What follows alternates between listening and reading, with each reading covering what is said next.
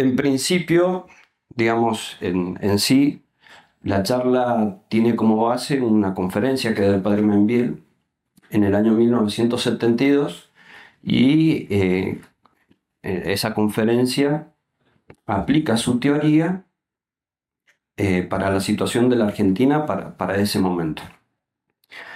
Sin embargo, em, yo ahí ya me he tomado una libertad, ¿no es cierto? Eh, voy a tratar, como dicen, ¿cierto? La aplicación, el texto que me mandaron decía así, la aplicación del pensamiento de Menville a la historia argentina. Em, introduje una explicación de lo que pasa en el siglo XIX, aplicando lo, del padre Membiel, y después una proyección de lo que eh, pasó después del 73, es decir, después de la muerte del padre Membiel, y digamos, cómo podemos seguir aplicando eh, su teoría. Como mencionaba, el padre Martín tenemos un, gran aporte que hace el padre Membiel es eh, la teoría de la formalidad, ¿no es cierto? Y más o menos es lo que explicó, y me imagino que lo han visto ya en varias charlas, el tema de que el hombre está compuesto en esencia por distintas formas de ser o formalidades, la material, la animal, la humana, la divina, y que por cada una de esas formas de ser aspira a, distintas, a distintos bienes y según si se deja guiar por unos u otros de estos bienes, adquiere, mayor o menor grado de perfección. entonces, el, hombre por ser material existe, por ser animal aspira al, al bien deleitable, por ser humano aspira a la virtud, al bien moral, y por ser divino aspira a la santidad. Cada una, digamos, la sociedad que se va poniendo distintos fines, va alcanzando como sociedad distintos grados de, perfección. El padre me envió esta teoría, que me imagino que ya la han visto, por eso no, no la desarrollo, pero, digamos, a medida que la desarrolla, la aplica en la historia universal, no en la historia argentina. Y después la aplica en el momento en el que el padre Membiel se encontraba eh, viviendo, digamos. Eh, porque justamente el, fin de todo eso era ver cómo resolver eh, los, cuestionamientos del, siglo XX en la Argentina y en el mundo. Entonces, esta teoría, así como dijo recién el padre Martín, eh, consiste que, que, existe la perfección humana, se da en la ciudad católica. La ciudad católica es una sociedad organizada según el Evangelio, donde todos los aspectos del hombre responden a ese Evangelio. Eh, las relaciones sociales, la familia, las instituciones, lo laboral, lo jurídico, el pensamiento, la cultura. Todas las, distintas dimensiones están formadas por el espíritu evangélico. Y esa es la, perfección del hombre y la perfección de la sociedad. El padre Membiel explica en sus textos cómo se va alcanzando este, esta perfección en la historia y después empieza a describir un proceso de degradación de esa, de esa sociedad que había alcanzado ese grado de perfección. Entonces empieza a mostrar cómo la, la sociedad eh, digamos, desde la antigüedad hasta concretamente la Edad Media, fue logrando los distintos grados de perfección. ¿sí? Eh, por ejemplo, en como en Roma se alcanza la, la, perfección del nivel natural, pero estaba limitada, ¿no es cierto? Y después la iglesia le da la perfección sobrenatural y eso da luz, digamos, como sociedad se ve la luz en el siglo XIII. Eh, y después se empieza a describir un proceso de degradación. Este proceso de degradación, así como se da digamos, la conformación de esta sociedad perfecta, es gradual y se da a través de revoluciones. Entonces, en, esta sociedad perfecta, donde todo estaba jerárquicamente ordenado, todo respondía al, orden divino, primero hay una revolución de lo eh, humano sobre lo divino. Y ahí nosotros lo vemos con la, eh, revolución protestante y con varios movimientos, ¿no es cierto?, que suceden en la época, pero hace hincapié, ¿no es cierto?, en la reforma protestante porque, digamos, el hombre se pone en lugar de Dios, en lugar como criterio religioso, ¿sí? El libre albedrío, la libre interpretación de la Biblia, la salvación por la fe. Después sí, continúa ese proceso de, desorden y lo próximo, la próxima revolución, lo marca, ¿no es cierto?, históricamente, 1517 la Reforma Protestante, 1789 la Revolución Francesa. Ahí marca, ¿no es cierto?, el otro hito, pero dentro, digamos, de los procesos históricos esto se va dando con el tiempo, ¿no es cierto? Y concretamente en la, en, en la Revolución Francesa lo que se ve es la aplicación del liberalismo, ¿sí? del liberalismo en la sociedad. Después se da la tercera revolución, la revolución rusa, donde lo material ya se pone por encima de todo y queda todo pervertido, digamos.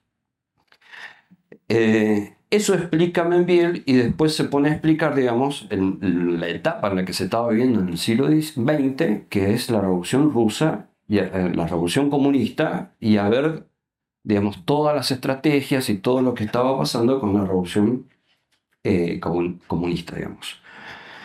Pero en concreto, digamos, antes, para entender es, esa, históricamente, esa degradación hacia, la reforma comunista, digamos, en la Argentina se, llega primero a una etapa liberal. Si la pregunta es cómo llegamos a esa, a esa etapa liberal. ¿sí? Entonces, en principio, esto, digamos, saco aportes de eh, Enrique Díaz Araujo ¿sí? y de algunos otros autores, ¿no es cierto? Eh, pero en principio, básicamente, eh, la introducción del liberalismo en nuestra patria, primera pregunta, digamos, ¿desde cuándo comienza a existir la Argentina? Es decir, ¿cuándo podemos decir que entra el liberalismo en la Argentina? Porque hay una cuestión de identidad ahí, es decir, ¿en qué momento dejamos de ser España y comenzamos a ser Argentina? A esa pregunta a mí me, me, ayuda la, respuesta que da Díaz Araujo, por eso lo menciono, porque él en la periodización que hace, eh, él nombra cuatro etapas de la historia argentina y establece una primera etapa, le llama la Argentina latente, que va del 1500 al 1800. Entonces está ya en el 1500 ya está hablando de la Argentina, pero conceptualmente lo resuelve me parece bastante bien, porque él habla de Argentina latente, es decir, una Argentina que está pero latente, todavía no está en sí, todavía no está completamente constituida, pero ya está ahí, en germen. ¿Sí? Entonces, ¿qué es lo que él ve en esa etapa de historia argentina latente? Bueno, la llegada de, eh, de España, la llegada de la religión, la llegada de la lengua, pero también comienza a figurarse, ¿no es cierto?, la geografía, los límites territoriales, las ciudades que van a ser, ¿sí? Comienza a surgir lo que después va a ser la base material de lo que va a ser la Argentina. Por eso dice, todavía no hay Argentina, pero ya comienzan a, surgir los elementos que van a constituir la Argentina. Bueno, esta Argentina de 1500, esta Argentina latente 1500, España, Argentina, era eh, una Argentina cristiana, era la hispanidad. Y de ahí llega la religión que va a ser uno de los elementos constitutivos de nuestra patria, ¿no es cierto? Entonces, ¿cómo entra el elemento liberal a nuestra patria? El elemento liberal a nuestra patria entra como un conflicto dentro del propio imperio español, y es con la llegada de los Borbones. ¿sí? Con la llegada de los Borbones, eh, después de la dinastía de los Austrias, ¿no es cierto? cuando ya no, no tienen sucesores, eh, hay una guerra de sucesión. En esa guerra de sucesión se impone eh, un, monarca Borbón. Este monarca Borbón venía de Francia y de una Francia que ya era liberal. Y entonces tenemos que desde la misma monarquía comienzan a instalarse institucionalmente el liberalismo. ¿sí? Este liberalismo va, va a ser una de las causas que va a hacer implosionar al imperio español. Y después va a dar lugar a las otras etapas.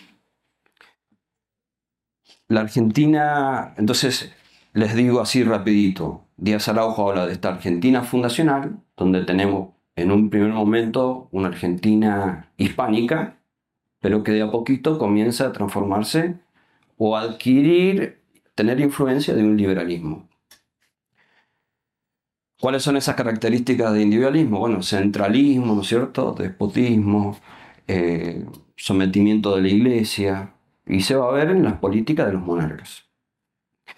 Después, se las menciono las otras etapas, así rapidito, la Argentina fundacional. La, la Argentina fundacional la pone entre 1810 y 1860, que es desde la Revolución de Mayo hasta Pavón, más o menos, y en esos momentos, digamos, pone cuando la Argentina, como parte de la implosión del imperio español, ya definitivamente, ¿no cierto?, se levanta contra España y quiere darse un gobierno a sí misma. Eso va a ser un proceso también desgastante. Y dentro de ese mismo proceso también va a estar el liberalismo. Es decir, va a haber dentro de ese grupo patriota, porque hay una guerra ahí entre realistas y patriotas, eh, dentro de ese grupo patriota va a haber una influencia liberal también. Y entonces se ve en la misma Revolución de Mayo. En la misma Revolución de Mayo tenemos dos grupos políticos. Por un lado Saavedra, ¿sí? representante de la tradición, y por otro lado Moreno, representante de las ideas liberales, de las influencias liberales. Estaban ahí. Después de que se cristaliza la, independencia, en 1824, comienza un proceso de guerra civil donde estas dos partes eh, se enfrentan explícitamente y que en nosotros va a ser el conflicto entre unitarios y federales. Ese conflicto entre unitarios y federales, digamos, eh, va y viene. Hay un momento donde el Partido Federal se impone, que es con Rosas. Parece que digamos, que, tiene todas las de ganar, porque realmente Rosas va a ser una política eh, magnánima, es decir, cuando uno ve a lo que nosotros aspiramos y lo que más cerca estuvo la Argentina fue en, ese periodo, sin embargo, realmente tuvo que enfrentarse a muchas fuerzas y yo creo que, digamos, en última instancia, en un país ordenado como lo estaba tratando de ordenar Rosas, la última instancia, digamos, es soportar la guerra, la guerra externa, abierta. ¿sí? Rosas había logrado dar un orden real, eh, con autonomía, con soberanía, con dignidad, sin embargo, concretamente es vencido en batalla, en la batalla de Caseros. Y en esa batalla de Caseros, que parece una división interna entre Urquiza ¿no cierto? y Rosas, que de hecho fue y, y costó mucho, pero eh, el mismo Rosas, en el momento, digamos, cuando es derrotado, ¿cierto? Eh, escriben que permanentemente él decía, permanentemente, que le ganaron los brasileños. Y de hecho, el único ejército disciplinado que estaba ahí y que lo enfrentó a Rosas era el, Imperio del Brasil. El Imperio del Brasil eh, fue parte de esa batalla de caseros. ¿sí? Era un ejército disciplinado y que venía detrás de una política eh, que estaba digitada de, niveles mucho más arriba, ¿no es cierto? Más cercanos a, Inglaterra. La diplomacia británica siempre estuvo asentada en, en Brasil, en Río de Janeiro. Entonces, concretamente ese es el punto de inflexión donde políticamente se quiebra el, digamos, el poder eh, hispánico y comienzan a imponerse los liberales. ¿sí? Después de eso va a haber toda una etapa de persecución de los caudillos federales que, quedaban, muy inteligentemente trabajaban, ¿no es cierto?, respecto a la publicidad, a la propaganda, pero concretamente se pudo llevar a la práctica porque fue sostenido de afuera también, fue sostenido económicamente de afuera. Entonces, mientras los federales luchaban, digamos, sin recursos, las fuerzas liberales eran apoyadas desde Brasil, eran apoyadas desde Inglaterra, tenían recursos, tenían armamentos y en un proceso ¿sí? que Díaz Araujo le llama mitrismo, es concretamente a ese proceso es el exterminio de los federales que quedaban y la aplicación del... Eh, comienza a aplicarse el, eh, el liberalismo en la Argentina. ¿sí? Entonces, eso sucedió entre el 60 y el 70, el 80.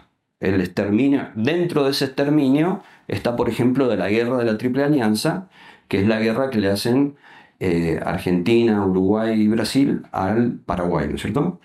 Porque era parte todo de esta, de esta misma eh, resistencia, esta lucha entre la hispanidad y el liberalismo.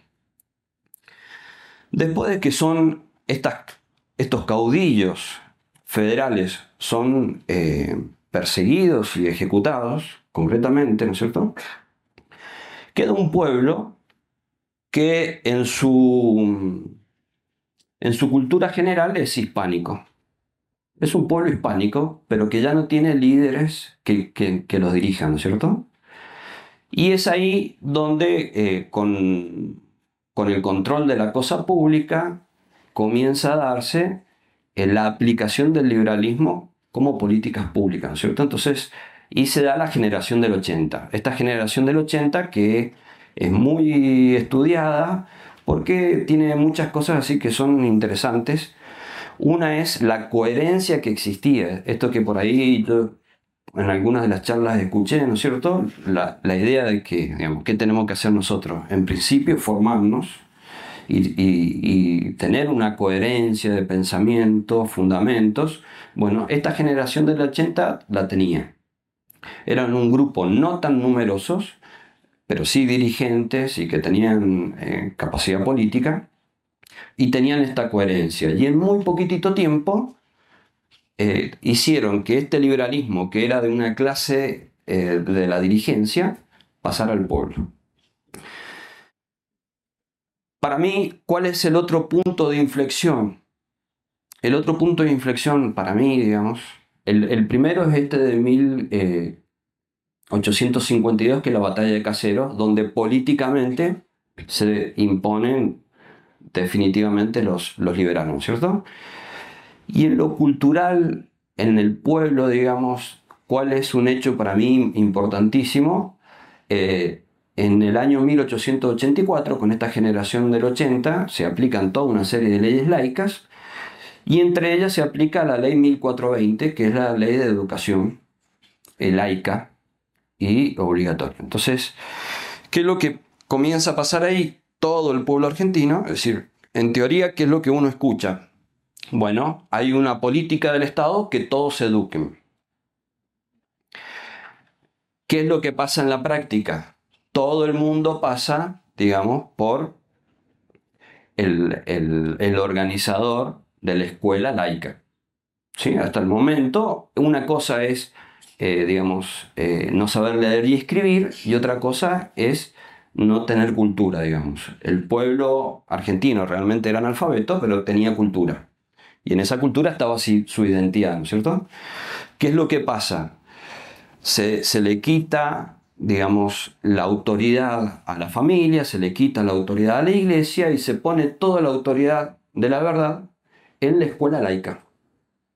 Y a partir de ahí, digamos, pasa todo. Por ahí he escuchado, poquito, escuché en las conferencias, eh, pero por ejemplo que hablan de Wikipedia, ¿cierto? Y por ahí hay una tentación Wikipedia, porque está todo pero ¿cuál es el problema? Y pues está todo en un filtro, un filtro liberal y revolucionario. Esa es la cuestión. En el siglo XIX nace la enciclopedia y antes ¿por qué no había enciclopedia? Porque no hacía falta. ¿Por qué en la enciclopedia está todo? Porque es la explicación de todos a través del liberalismo, a través de los ojos del liberalismo. Bueno, esa enciclopedia que llegaba a algunos pocos, con la educación laica llegó a todos. Y a partir de ahí el pueblo comienza a adquirir el liberalismo. ¿Sí? Entonces, digamos, ahí ya la, esta degeneración del pueblo comienza a ser completa, es decir, tanto de dirigencia, hasta el momento era, de una, era una cuestión de la dirigencia, ahora ya comienza a llegar a, otros grupos, a otros grupos, ¿cierto? La, la dirigencia eh, hispánica había desaparecido, las tradiciones y esa identidad natural del pueblo estaba siendo suplantada por esta educación laica.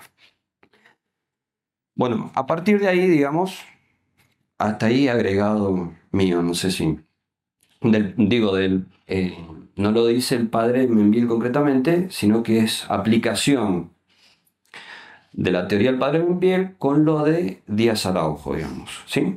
Entonces, ante ese nacimiento de una Argentina liberal, que no se da de un día para el otro, ¿no es cierto? Esa Argentina liberal no se da de un día para el otro, eh, pero ya están las bases, comienza a surgir la otra revolución. Fíjense que el padre Memín dice, decir, en el origen de una revolución ya está el, de la otra.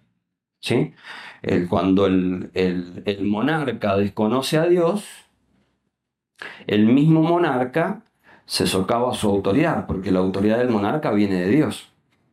Y entonces, en, digamos, en una revolución ya está la base de la, de la siguiente revolución. Y en esta sociedad, ya que en el siglo, al principio del siglo XX ya apuntaba a conformarse como una Argentina liberal, ya está la base, ¿no es cierto?, de, eh, de su decadencia. ¿Por qué? bueno, porque, como habrán visto, el liberalismo es un error. Es un error, ¿no es cierto?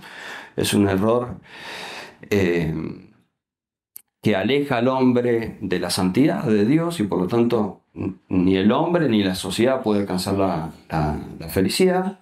Es un error que aleja del, del, hombre del bien común, porque el hombre ya no busca la virtud, ¿sí? el hombre ya no busca la virtud, sino que es un hombre sensible que se basa en la Revolución Francesa liberal, del orden sensible, ¿no es cierto?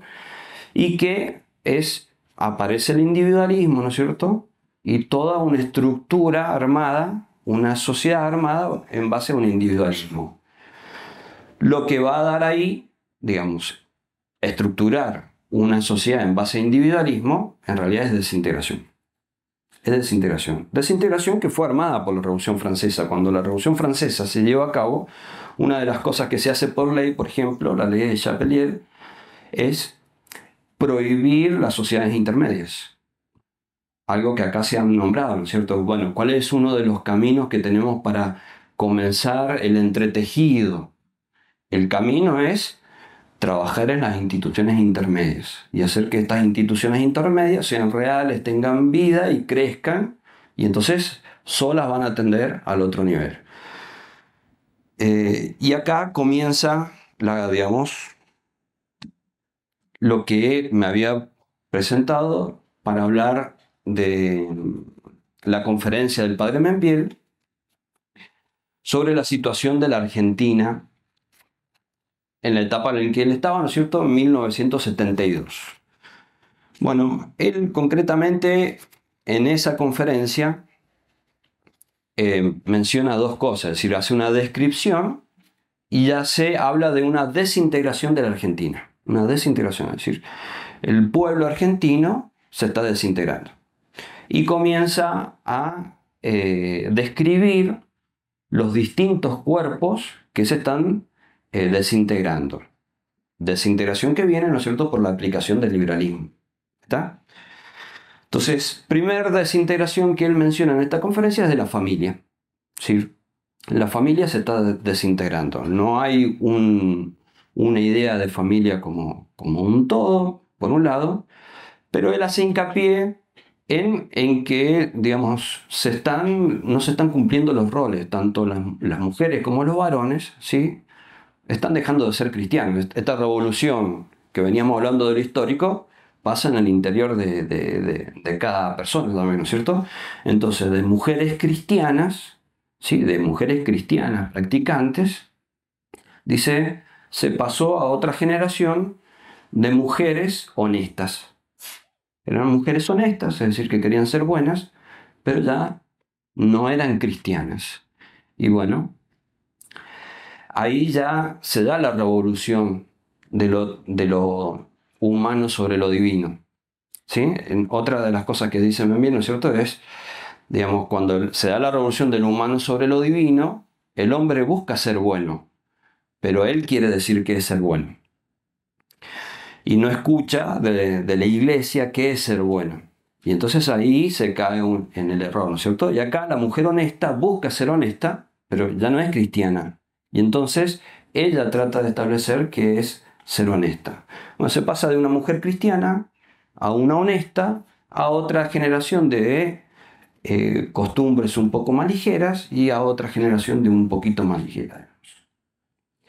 Y en el hombre dice que aún es más rápido esto, porque en la mujer por ahí todavía hay algunas prácticas ligadas a, lo religioso, pero el hombre rápidamente se desentiende de la iglesia, en la historia, ¿no es cierto?, argentina. Entonces deja de, asistir y de practicar rápidamente y pasa lo mismo. Trata de ser un hombre honesto. el, ideal, el ideal es un hombre honesto, pero que rápidamente va a ir cayendo en, una degradación del hombre, por no buscar a Dios. Bueno, después habla primero entonces de una degradación de la familia. Y esta familia, digamos, ¿cuál es el problema que va a tener esta familia? Y que no va a formar hijos eh, buenos, es con fundamento, que tengan carácter, que sean capaces de llevar adelante el país. Entonces, cada vez, cada generación, digamos, de padres un poquito más blanditos, los hijos van a ser más blando todavía. Después, en la universidad, digamos, otro elemento de disgregación, desintegración. ¿Y qué es lo que va a pasar en el orden universitario? Bueno, se deja de buscar la verdad. ¿Sí? Y comienzan a tener influencia directa los eh, grandes errores del pensamiento. Lo que mencionó el padre recién, ¿cierto? El gnosticismo, el subjetivismo, el liberalismo, el socialismo, el marxismo y se va pasando de un error al otro, siguiendo la misma lógica, ¿no es cierto?, de degradación. Es me convence uno, pero después ese, eso hay un montón de lagunas, hay un montón de errores que genera y la solución a esos errores es un error aún mayor. Esa, digamos, esta desintegración en, la universidad es, eh, tiene dos grandes eh, consecuencias. Una es, digamos, que no se busca la verdad en sí. Pero la segunda es que de las universidades sale la clase dirigente. Y entonces comienza a formarse una clase dirigente eh, completamente en el error. Y por más que después, de hecho, uno puede ver que haya buena voluntad, realmente las ideas están tan torcidas que no hay forma de que esta clase dirigente eh, pueda dar algún tipo de solución, sino cada vez se va cayendo en un error aún peor. Esta clase universitaria, digamos, este, esta desintegración de la universidad ya no conoce la verdad, ya no busca la verdad, se, se malforma una clase dirigente, eh, pero además de eso, esta deformación no solamente se queda ahí en esa clase dirigente y por así decirlo en políticas públicas, sino que va decantando en una cultura popular también. De repente, estos errores que son de las clases dirigentes por, por, ideas, después de una u otra manera decantan y va generando una cultura popular similar a lo, a lo, que, a lo que está pasando. Es decir, nosotros por ahí lo podemos ver, por ejemplo, por ahí se puede hacer la distinción entre lo que son los conceptos y la doctrina marxista, ¿sí? en, algunas personas que, que está bien explícito, y después en algunas prácticas que son culturales, populares, de gente que, por, ahí no, por ahí no puede llegar a comprender lo que, hasta qué punto, eh, qué es lo que está haciendo o qué está diciendo, digamos. Bueno, otra desintegración en lo laboral. El trabajo pasa a ser visto como algo malo. Es decir, el trabajar es, es visto como una carga cuando nosotros sabemos, digamos, que el trabajo es parte de lo que es el hombre. Digamos, parte de la dignidad del hombre se adquiere con el trabajo. De hecho, eh, no sé si voy a llegar bien, pero me parece que el, uno de los grandes desafíos que, tiene la, la sociedad católica frente al siglo XXI es justamente esto, es decir, eh, trabajar el tema del trabajo, perdón, es decir, estudiar el tema del trabajo. ¿Por qué? Porque todos los intelectuales que, nos, que, que, le dan tanta importancia al trabajo en el siglo XX y que son de aquellos que nosotros estudiamos, tenían una concepción del trabajo que ya no es aplicable al siglo XXI. El siglo XXI realmente va a ser muy distinto respecto a la, puesta en práctica del trabajo. Y entonces nosotros tenemos el principio de que el trabajo tiene que ser una realidad para todo hombre, que, ese trabajo dignifica, pero nosotros tenemos que ver la forma de que llegue a todos, de que llegue a todos. Y es un, es un gran desafío, es un gran desafío. Bueno, esta desintegración en, el, en, lo económico no solamente es por ver el trabajo como algo malo, sino que comienza a aplicarse la dialéctica en el, en el ámbito laboral. Y comienza a aplicarse la dialéctica entre el empresario y el obrero entre el empresario y el trabajador. ¿sí? Esto es lo que va a ir cambiando, digamos. Dialéctica que aún hoy se sigue aplicando, aunque ya no es así. Es decir, la, gran, cuando uno escucha las personas que están en la discusión, hablan, ¿no es cierto?, en estos términos, oligarquía o populismo. ¿Sí? Y aquellos que tienen pensamientos populistas hablan de los otros como oligarquía, ¿no es cierto? Y los que no tienen ideas populistas eh, hablan de los otros, pero siempre sentados en, en este doble error del liberalismo y el socialismo, el marxismo. ¿Está? Entonces, esta desintegración por el error, digamos, de enfrentar eh, patrones y obreros. Eso en la Edad Media no existía, digamos.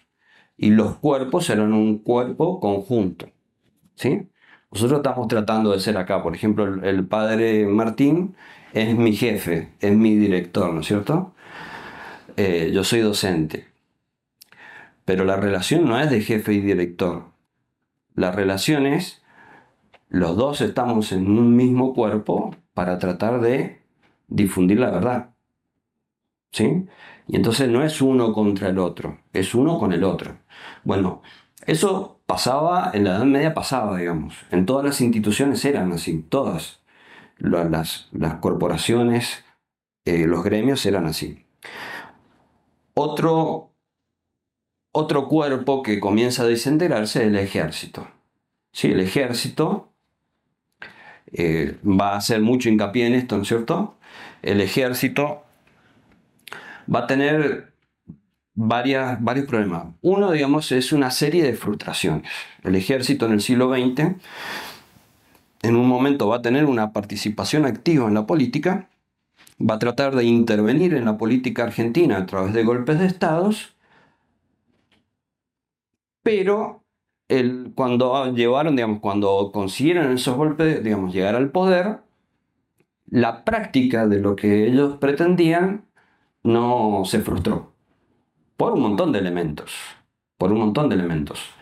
Entonces, venían hacia el 1970, que es cuando el padre Membiel está dando em, esta, esta charla, existía en el cuerpo militar eh, cierto descontento, cierta inacción de algunos sectores por querer participar. ¿Por qué? Porque ya lo habían hecho varias veces y habían eh, fracasado.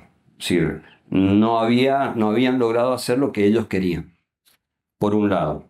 Dentro del mismo cuerpo militar, dentro del ejército, a su vez existía eh, una desintegración de las fuerzas, Entonces, por un lado el ejército, por otro la marina, por otra la fuerza aérea, no, no había una unidad. Y dentro de estos cuerpos también habían distintas eh, posturas, digamos. Algunos eran liberales, otros eran neutralistas, incluso alguno que otro, poquitos, muy poquitos, ya con pensamiento eh, socialista, ¿sí? comunista. Después, eh, cuando también, digamos, parte de esta frustración es cuando algunos líderes, por ejemplo, estando en el poder, quedaron envueltos en escándalos eh, por cuestiones de negociados, sí, por cuestiones económicas, y no ser sobrio, no ser sobrio. Cuestiones económicas es, fíjense, la sociedad en la que de hecho nosotros vivimos y nosotros somos parte una sociedad liberal que, digamos, que, que, está influida por el, por el deleite. Y entonces a veces caer más fácilmente en la tentación del dinero, los negociados, ¿sí? O otros escándalos todavía, ¿no es cierto? Mujeres. ¿Está?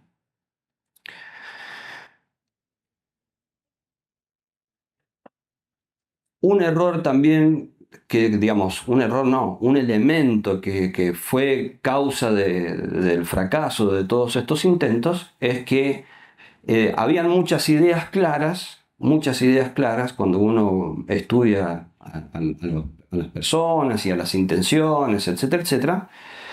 Pero realmente para llevar a cabo una transformación, sobre todo así por la fuerza, ¿no es cierto? Hay que tener un equipo completo, digamos.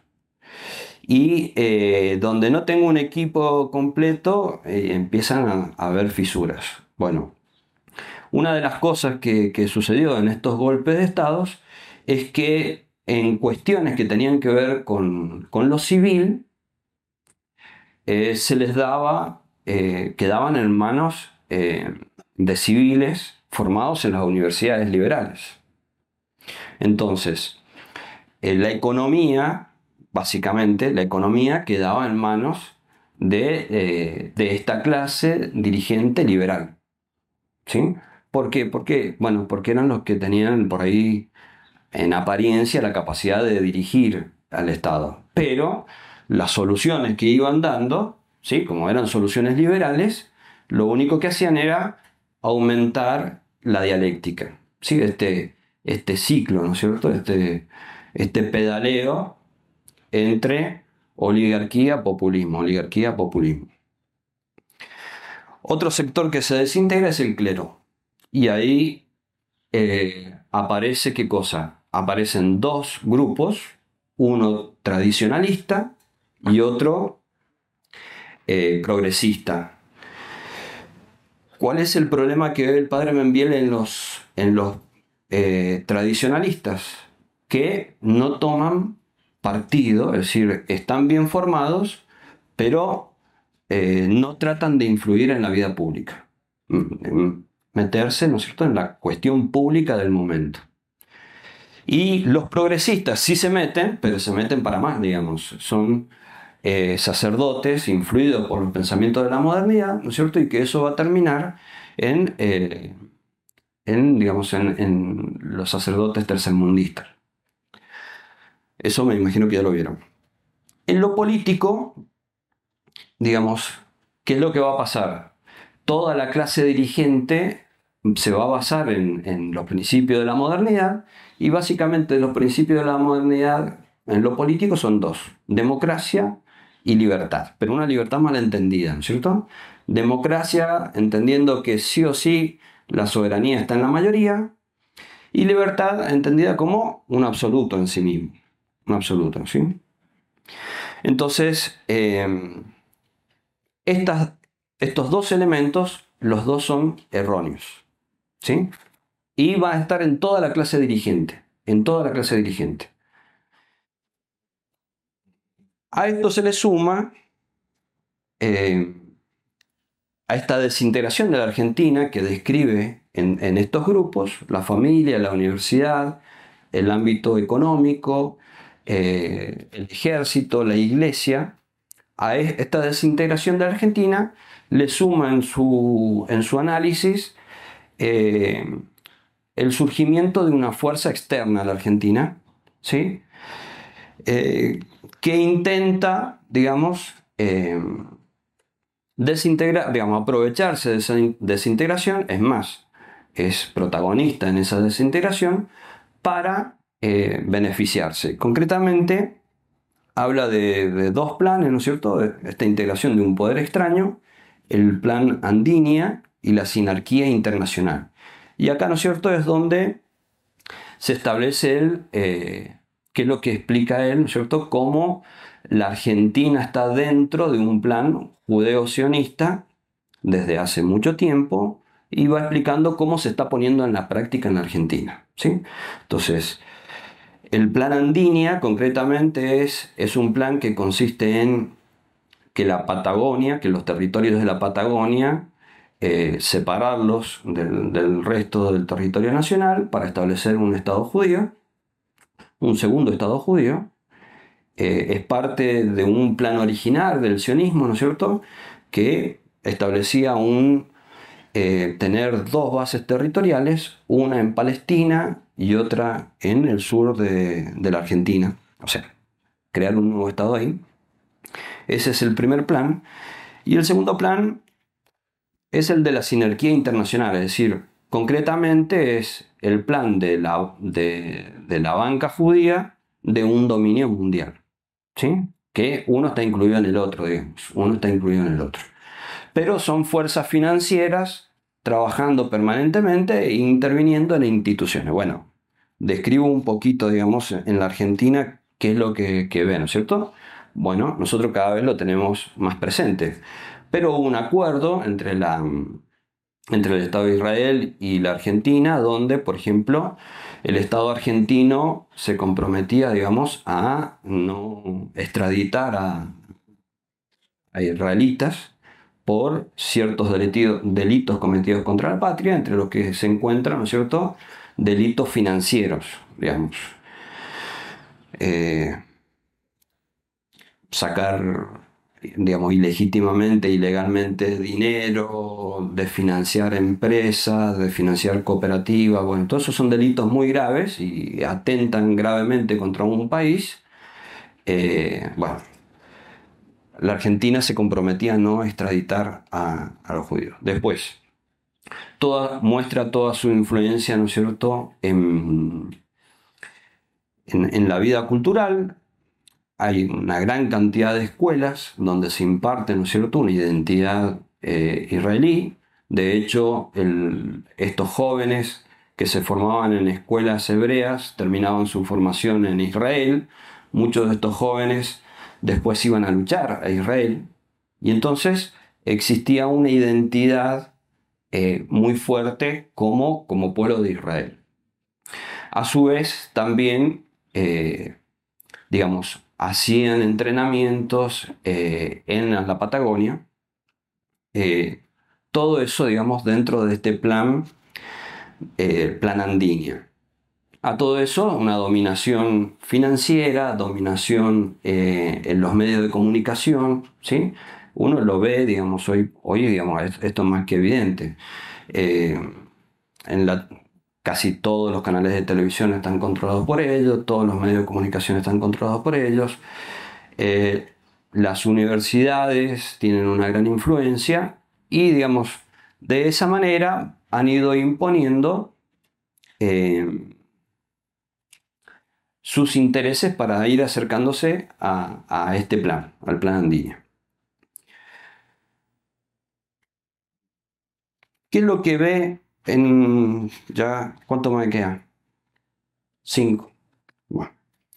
¿Qué es lo que ve eh, de lo que puede llegar a pasar? Digamos, esa es la situación. Le resumí un montón ahí lo, de, lo del plan judío-sionista, ¿no es cierto? Hay mucho más. Pero bueno, no tenemos tiempo. ¿Qué es lo que vislumbra él en su momento? ¿Qué es lo que puede pasar? Bueno, él vislumbra que se viene la revolución armada. ¿sí? Se viene la revolución armada y cómo que es un plan para poner en práctica el comunismo en la Argentina, la última etapa de esta degeneración. Y entonces él está tratando de evitar eso. Bueno, él plantea, digamos, como una posible solución eh, dos elementos. Uno, Estados Unidos. Él ve que está naciendo una fuerza en Estados Unidos, una idea, eh, un, una, dice, una fuerza vital nacionalista norteamericana que rechaza este plan internacional judeo-sionista por dominar el mundo. decir, y entonces, si bien este, esta fuerza vital norteamericana, digamos, no es que, que, está al servicio nuestro, ¿sí? porque de hecho también es un segundo plan para dominarnos a nosotros, pero eh, en sí es algo positivo en cuanto le ofrece resistencia a este, a este plan eh, judeo-sionista. Es un, un, elemento y él dice, bueno, hay que ver por dónde va esto. ¿Qué es lo que veía él en su momento? Bueno, que no estaba tan claro eso porque el sionismo también tenía metida gente dentro de eso, de ese movimiento nacional em, norteamericano. Y lo estaba haciendo hacer funcional al, a, ir a la lucha que estaba teniendo Israel, que en ese momento, ¿no es cierto?, estaba luchando en Palestina por instaurarse, crear el Estado de Israel.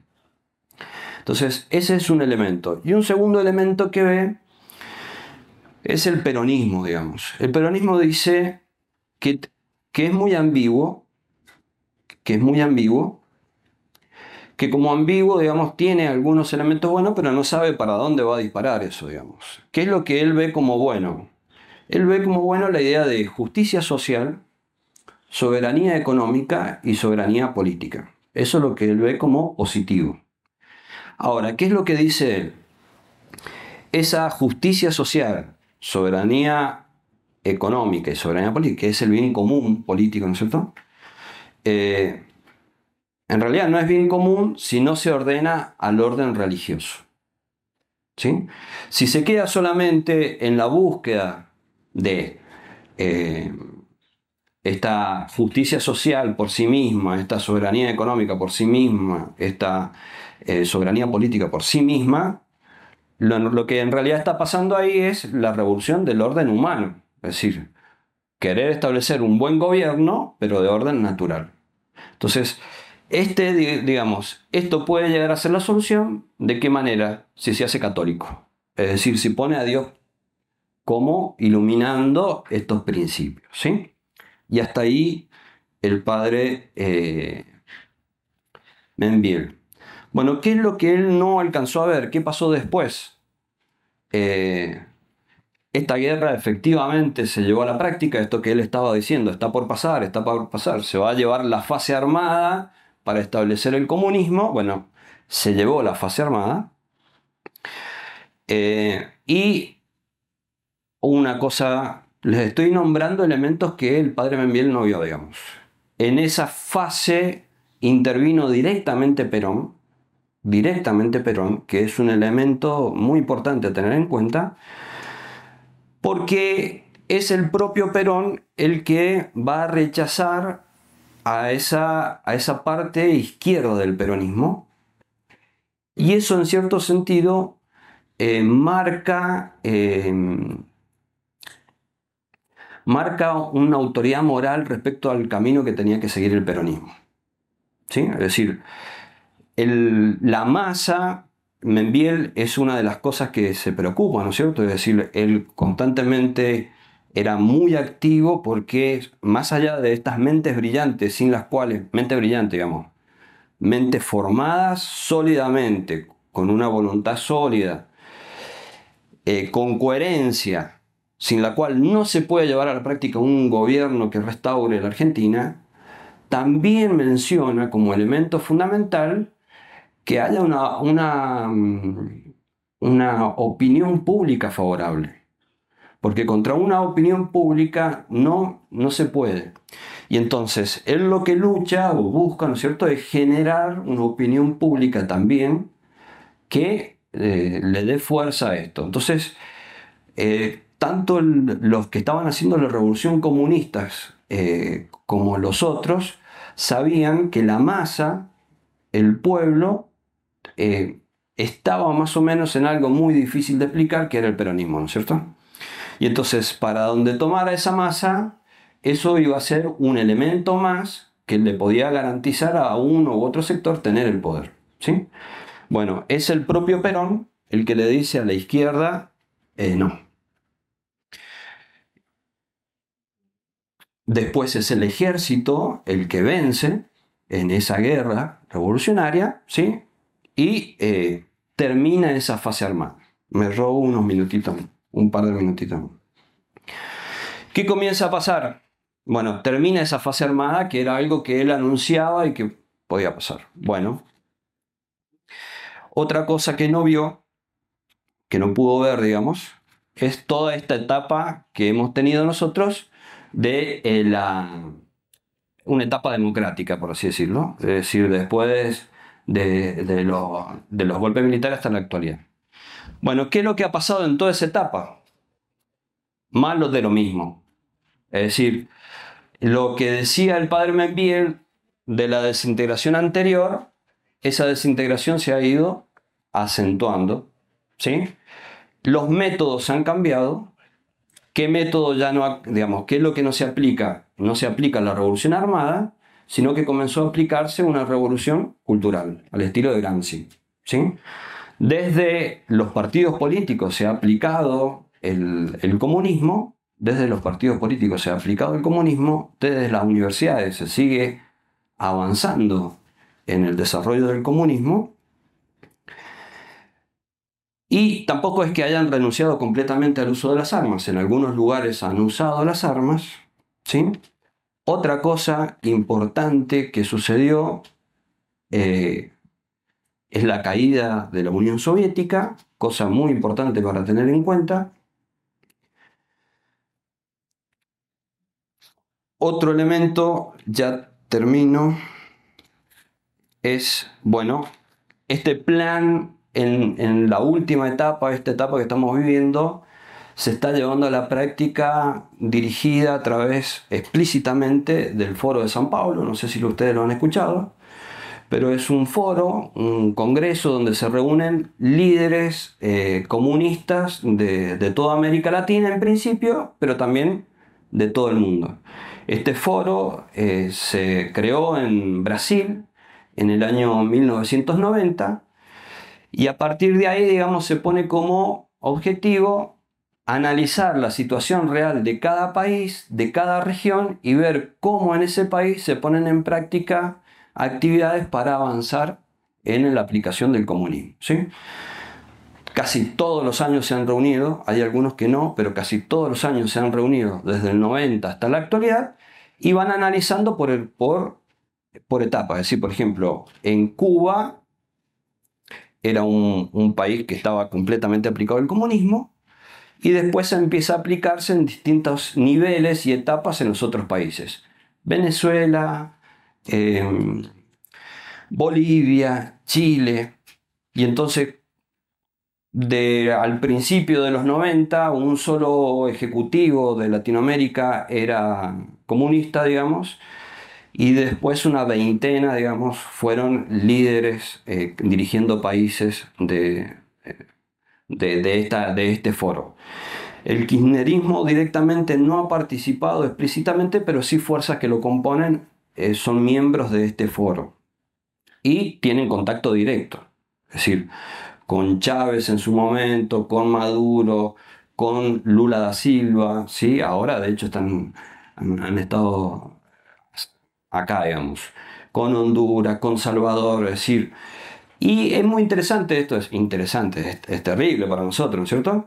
Pero es interesante ver cómo en cada país, es decir, van viendo la situación real y bueno, cuál es el pasito que hay que dar en ese país. En la Argentina, hace un tiempo, por ejemplo, se establecieron como objetivo controlar la justicia, explícitamente en el Foro San Pablo. Y a partir de ese momento comienza a hablarse en la Argentina de democratización de la justicia, comienza movimientos políticos a ser parte, es decir, ¿no? eso no existía en la justicia abiertamente, ¿no es cierto? Pero ya hay movimientos políticos siendo parte de la justicia y eh, dándolo a entender explícitamente.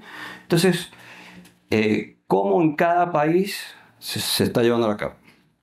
Otra cosa, el narcotráfico, ¿sí? Es parte también de este trabajo que está haciendo eh, la revolución comunista, ¿cierto?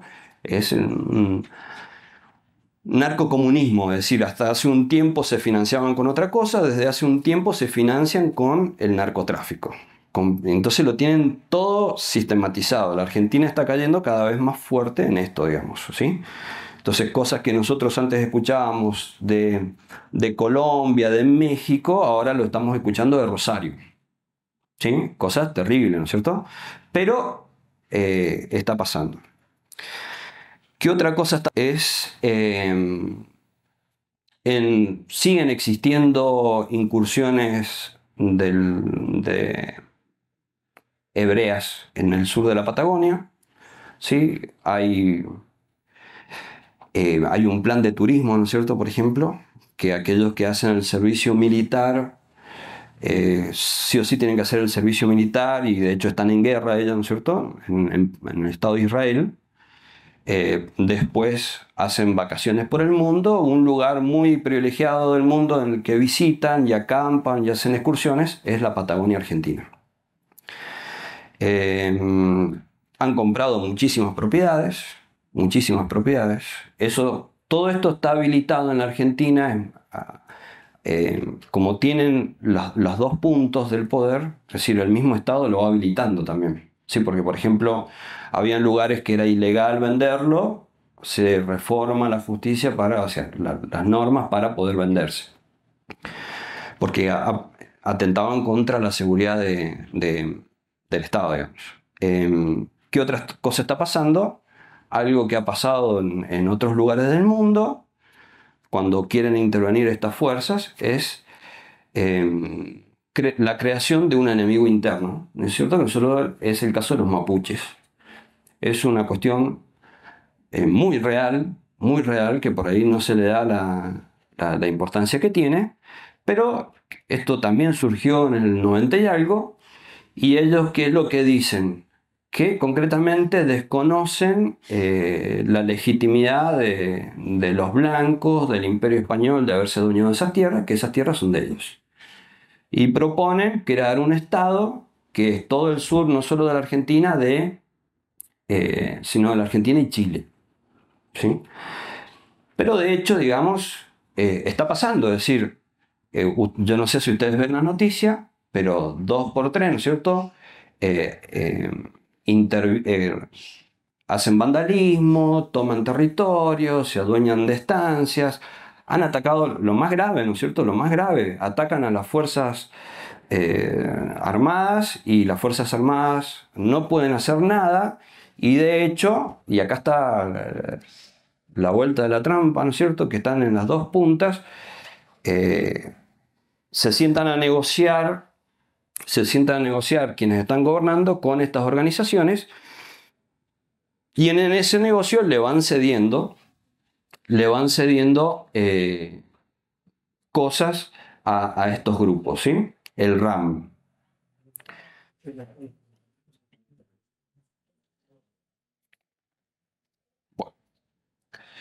algunas cosas más, pero digamos, el Estado de Israel sigue teniendo eh, incursiones cada vez más directas, hay que tener en cuenta una cosa.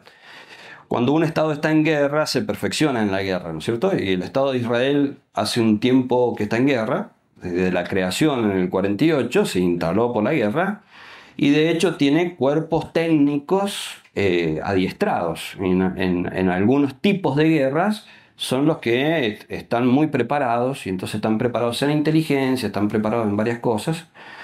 Eh, y entonces, entre las Fuerzas Armadas, esto funcionan, digamos, una manera de intervenir es hacer asistencia técnica. Y entonces hacen acuerdo entre los estados, se solicita asistencia técnica y de hecho hay una intervención eh, directa, digamos, directa de la fuerza. Bueno, es decir, desde el 73 a esta parte, era la, misma interpretación que daba el padre Membiel, es decir, la desintegración del cuerpo social, nada más que eso se ha profundizado muchísimo más. El divorcio, el, eh, el aborto, todo eso va desintegrando, desintegrando, desintegrando. Para decir algo positivo, digamos, estamos acá nosotros, estamos tratando de formarnos, que es la base, digamos, para, para salir de esto hay una reserva material, quizás no en la cantidad necesaria el, sólida e intelectual, pero sí hay un, recurso material que tiene que ver con esto. Yo no sé si ustedes han escuchado las exposiciones del doctor Abel Albino, que dice que, digamos, hay un punto donde el cerebro no se puede trabajar más. Si la indigencia continúa avanzando en la Argentina, un gran porcentaje de la Argentina va a llegar a esa situación de que, mm, por más que haya buena intención, no hay forma de trabajar esas inteligencias. Bueno, aún tenemos eh, esa capacidad, ese recurso humano que si se trabaja puede salir adelante. Hay dos elementos que también son positivos. Uno es la guerra de Malvinas, que es un elemento que mostró que todavía teníamos eh, algunas ideas claras y coraje y dignidad, por un lado, y por otro lado que es, es un elemento de unidad, es un elemento de unidad. Porque más allá, por ejemplo, ahora en, por así decirlo, en el Mundial, que es una cosa así muy frívola, ¿no es cierto? Pero un elemento que mostraba ser argentino era, ¿no es cierto?, el tema de las islas. Y no, no estaba casi fuera de nada. No estaba casi fuera. Entonces, las, la guerra de Malvinas es un elemento muy eh, interesante para tenerlo presente y para darnos ánimos. Tenemos que aprovechar a los veteranos que están con nosotros todavía. Otro elemento y muy importante es el tema de eh, la cuestión demográfica. La cuestión demográfica, ¿qué es lo que es? Bueno, tenemos todavía un país eh, que crece, en realidad ahora estamos ahí, en la bisagra y hemos empezado a crecer. Pero estas, y esta política de dominio que vienen de otros lados, entre una de las cosas que han planeado es el tema del control de la natalidad. Si controlar una natalidad para controlar los recursos, para controlar políticamente, para que no se hagan fuertes los países, bueno, está pasando algo eh, y es que los países centros donde, donde se originó esta política para dominar eh, bueno, la aplicaron ellos y no, tienen población y están eh, condenados, digamos, a, desaparecer como grupo social. Uno lo ve, ¿sí? Entonces, ustedes lo tienen que haber escuchado. En Europa, ¿no es cierto?, cómo está avanzando los grupos árabes, ¿no es cierto? Y cómo eso es el gran desafío que tiene Europa. Bueno, así como como esos lugares son ocupados por árabes, también están siendo ocupados por argentinos y gente de América. ¿Sí? Entonces, también tienen que haber escuchado muchos técnicos, muchos profesionales de Argentina están yendo a esos lugares porque existe la posibilidad de trabajar, porque ellos no tienen recambio. ¿Sí? Entonces, mantener esta, esta política demográfica, es decir, concretamente querer formar familia y querer tener hijos, ¿sí? también es otro elemento que, que, nos puede dar un poco de oxígeno y un poco de tiempo para aplicar, eh, para restaurar la patria, para restaurar eh, el cristianismo. Muchísimas gracias.